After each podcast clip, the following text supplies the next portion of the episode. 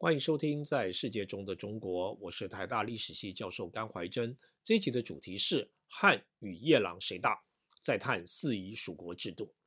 这一集我要借夜郎国的历史啊，谈谈汉如何征服四夷。夜郎自大是有名的成语，它讲的是汉武帝时的夜郎国。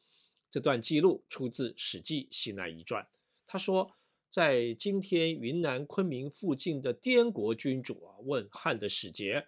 汉属于我大？啊，就是汉跟我比起来，谁比较大？那其后汉使节呢，到了夜郎，夜郎国的君主呢，也问了同样的话。那照这条史料说啊，我们应该是说滇国自大，但后代的演变结果作为成语的是夜郎自大。作为成语的夜郎自大呢，有两个意思：无知与自大。史记对于汉属于我大的解释是。啊，因为道路不通，所以呢，这个夜郎啊不知道外在世界，所以呢不知道外在世界有一个大国汉。我们不用管成语啊，我们关心的是历史事实。那这种说法呢，充其量是汉官方的意见，不要太相信。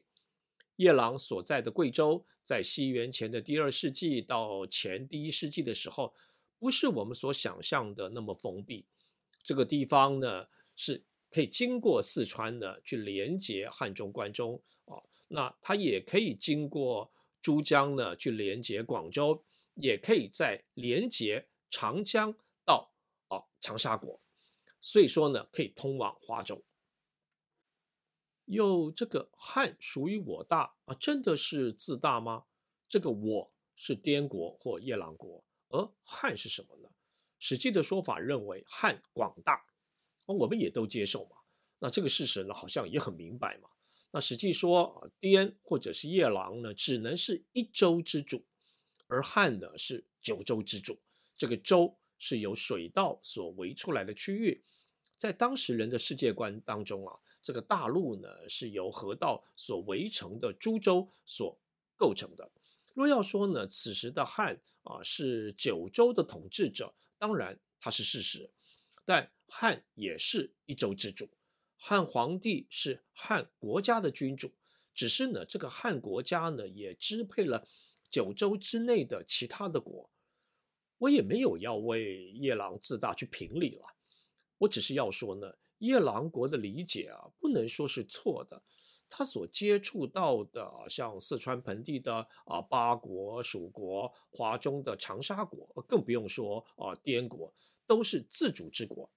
即使呢，有些呢是属于汉的郡县，那夜郎国的判断是否是对的呢？是可以议论的，但他对于外在世界其实不是无知的，而夜郎国的认识呢，也不是没有道理的。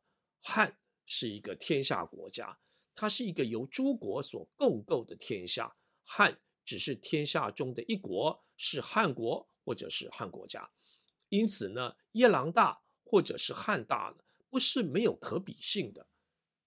要将夜郎想象成是一个在深山里的野蛮国。这个夜郎国的范围啊，在贵州的遵义、贵阳一带。只是啊，我们不能确认呢，它的国都到底在哪里。时间推到西元前第五世纪，就是司马迁所说的货殖时代以来，中国进入了大开发、大生产与大交换的时代。云贵高原的地区呢，是开发较晚的啊，周边的大国的势力呢，进入了这个地区。秦国在西元前三百一十六年控制了四川盆地，也通过八国、蜀国接触到了云贵地区。还有楚国，那楚国的势力呢，也从湖南沿长江水系啊，像是沅水等啊，进入了贵州。但是呢，史记呢缺乏对于楚国在这方面活动的记录。在四川的争夺战当中，秦国打败了楚国，控制了巴蜀，设置了黔中郡。中国方面的势力呢，也开始进入了贵州。另一个介入贵州的是在珠江口的越国，或说是南越。我先说一下这个越国，或说是南越。在西元前第五世纪以来，越人在浙江、福建、广东、广西等地建国。相对于北方的骑马游牧民族，越人的政权是水民政权。水民的政权的统治集团呢是船队，相对于骑兵。船队啊，除了用来作战之外呢，也用来作为货物的运输。在浙江的越国被战国的楚国给消灭了。那秦始皇的军队呢，又征服了广东、广西的越人政权。在秦政权垮台以后啊，在以广州为中心的越人政团拥护了一位秦国派驻在当地的官员，叫做赵佗的为君主，建立了越国。他的君主啊，自称为皇帝。中国史啊，将这个政权呢称为南越国。在西元啊，在西汉前期的约一百二十年间啊，中国有三大政权并立，北方是匈奴，南方是越，中间是汉。我们不太容易确认越国的领土啊，就像不容易确认匈奴的领土一样。越国的结构是海港市、都市、部落。那这些聚落之间靠着河流连接，海港市又连接海外的海港市，所以说呢，越国的领土啊是点与点之间由线连接，而不是一个面。这类海港式政权是靠贸易，尤其是海外贸易呢强大起来的。贸易要有货品，所以呢要有腹地呢去生产这些货品。它的方式是与中游、上游的政权联盟，要求这些政权呢来朝贡。那实际上呢是交换物资，海港市啊提供一些奢侈品给中上游的政权的首长，而中上游政权的首长呢提供海港市物资与劳动力。这种情形发生在广州的越国与夜郎国之间。《史记·西南夷传》非常清楚地记录了汉武帝时代夜郎国与南越国的关系。《史记》说是南越以财物易属夜郎。役属是《史记》呢在叙述两个政权关系时的用语啊，是用来说明弱势的一方提供强势的一方，役就是劳动力。我们想象的故事是这样的：南越的君主呢派人到了夜郎国啊，赠送这里的统治者们礼物。那这些礼物呢是下游的南越国所生产的，夜郎的首长们呢很喜欢这些礼物啊，奢侈品。但南越国呢不愿意再赠送了啊，建议双方用交换的方式，就是夜郎提供当地的土产，以交换南越的高级货。那这些土产呢，像是呃矿产啊、木材呀、啊牲畜啊啊这些本来就是在夜郎的土地上嘛，但你要有人去挖啊、去砍呐、于是呢，夜郎的首长啊动员了他们的人民进行生产。再将这些货物沿着河啊，应该是在贵州的牂柯江，再连接到广西的珠江，再到达广州。这种形式的货物交换呢，也可以说是一种朝贡。那这种朝贡贸易啊，促成了夜郎地区的政治动员，大型的政治组织出现了。那这史料又说啊，南越呢，也将这种朝贡的形态的政治关系加诸于福建、广西。在汉武帝朝的西元前一百三十五年，汉开始接触云贵高原上的诸政权，主要是在贵州的夜郎国与云南东部的滇国。这种行动也不特别啊，如我前几集说的，秦始皇统一天下呢，不是这种统一或者征服的终结，而是开始。汉朝也顺着过去大国向外征服的路径，继续向外扩张。这种行动。被称之为治郡啊，就是在新征服地呢设置郡县。西元前一百三十五年开始的行动被称为通西南夷道。那怎么通呢？就是开路。那这些路叫做西夷道啊与南夷道。这个征服行动呢，就是去开路。在这个过程中啊，只有小规模的战争了。其实汉也没遇到什么抵抗。汉在这条路上设置郡县政府啊，就是在空地上盖个城，再派人去驻守。汉在夜郎国的地界设置了建为郡，郡的官员是从境外的中国而来的。虽然说是中国，主要是四川的八国与蜀国。在这个现象中啊，我们也可以考察历史的里层。历史的表面啊，是汉朝廷想征服在贵州的这些南夷，在这里置郡；但里层啊，是四川地区的统治集团想要占有这个地区，以取得贸易权。他们得到了汉朝的协助，而汉朝为什么要协助这些四川的统治集团呢？当然是为了笼络他们嘛。史料中说，在汉前期，朝廷呢禁止人民啊进入云贵地区，但四川的商人呢不顾禁令啊，做起走私的生意，来这里取啊马啊牛啊，甚至呢捉人啊去当奴隶。史记呢还说了一个有趣的故事啊，可以正可以看出啊夜郎在贸易上的重要性。汉朝廷派唐蒙啊赴南越国，南越国请唐蒙吃齁酱，我推测啊这是一种水果酒。那这种水果酒啊令唐蒙惊艳，于是问了南越之人啊这种水果酒是哪里来的？答案呢是这种酒呢是借着水运从夜郎运来的。那唐蒙的。敏锐呢与好奇心呢并没有结束，他回到长安述职的时候，为这件事呢还去问了从蜀地来的商人。这位商人呢告诉唐某啊，这种叫做齁酱的东西呢，只有在蜀地才有，是蜀人呢将它卖到了夜郎。那蜀商人之说的可信度为何啊？我想是可以斟酌的，但可以推想嘛，蜀地与夜郎呢都有齁酱。无论如何啊，我们知道了当时啊，蜀地、夜郎、南越的广州之交通路线，同时呢，也是一条贸易路线。这条贸易路线呢、不止在路上，更因为连接了广州，而广州呢，是华南沿海最重要的海港市，尤其是与东南亚各海港市之间呢，是有一个贸易的网络存在的。西元前第二世纪的后半期的情形呢，是不太容易确定了。但根据《汉书地理志》啊，记载了岭南地区的港市与越南啊，甚至是马来半岛的啊这个克拉地峡，甚至呢到了印度半岛东岸的各海港市之间呢，都有贸易的往来啊。这是在讲第一世纪的状况。在西元前第二世纪的贸易线呢，即使不能连到啊这么远的地方，我想岭南与东南亚之间的海港式贸易的网络呢，肯定是存在的。汉朝为什么要兴兵呢去征服夜郎呢？主要是因为要对抗南越国。我们要知道，南越国啊才是汉朝的头号敌人，所以呢，通西南夷的目的可以说是断南越右背。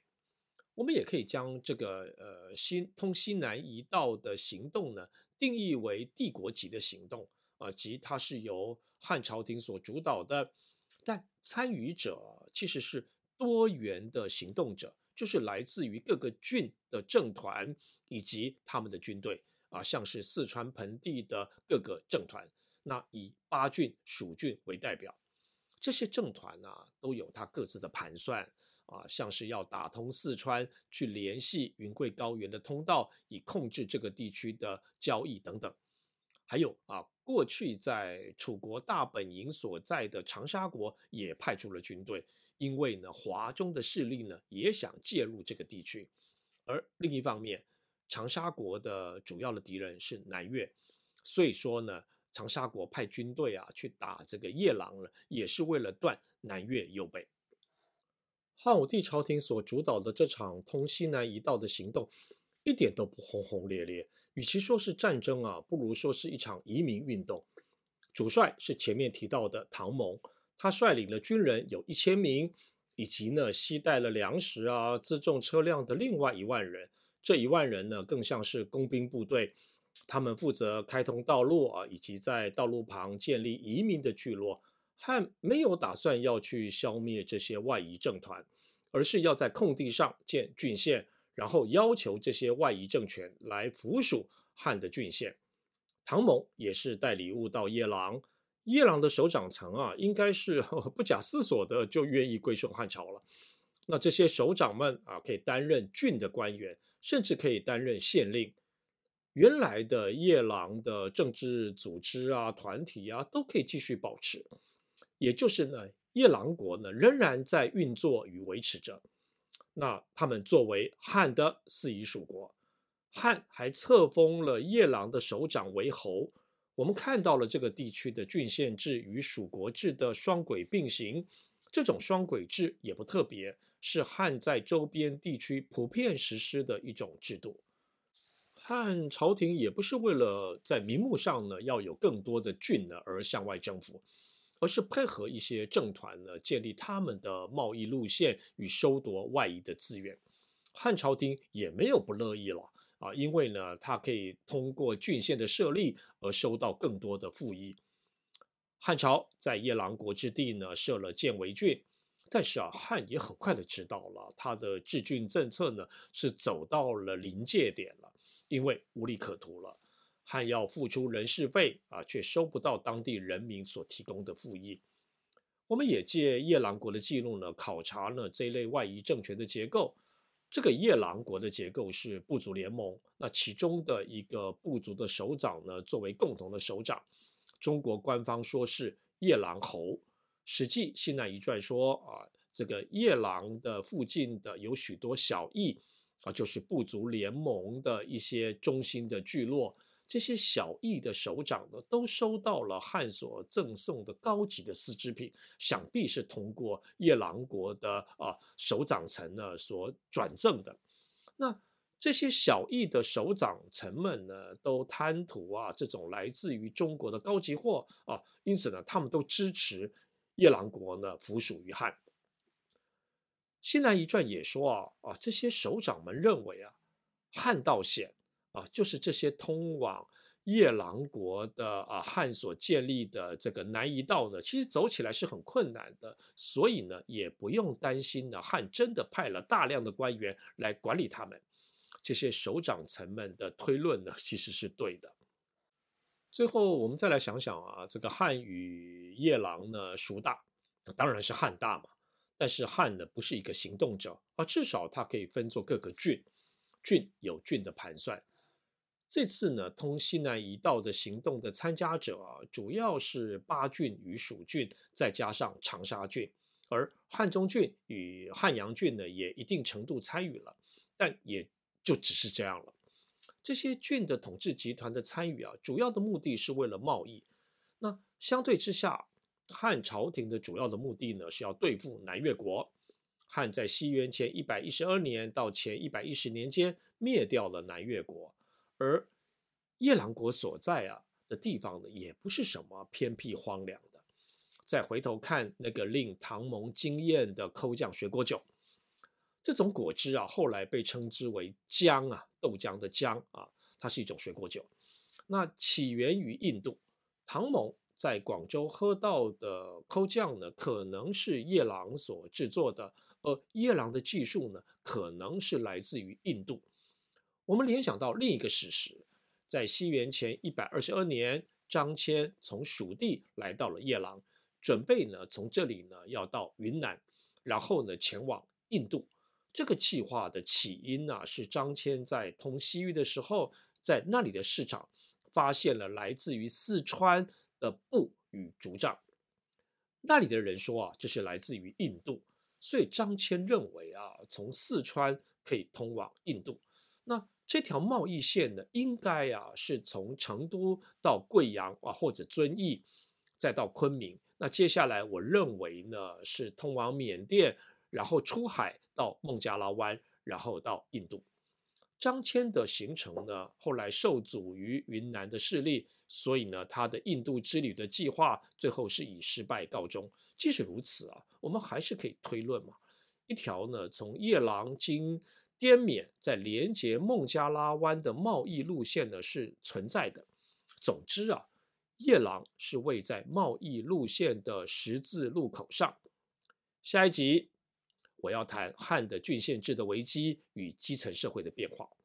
历史是人民在他们的日常生活当中的工作与斗争的记录，所以很有趣。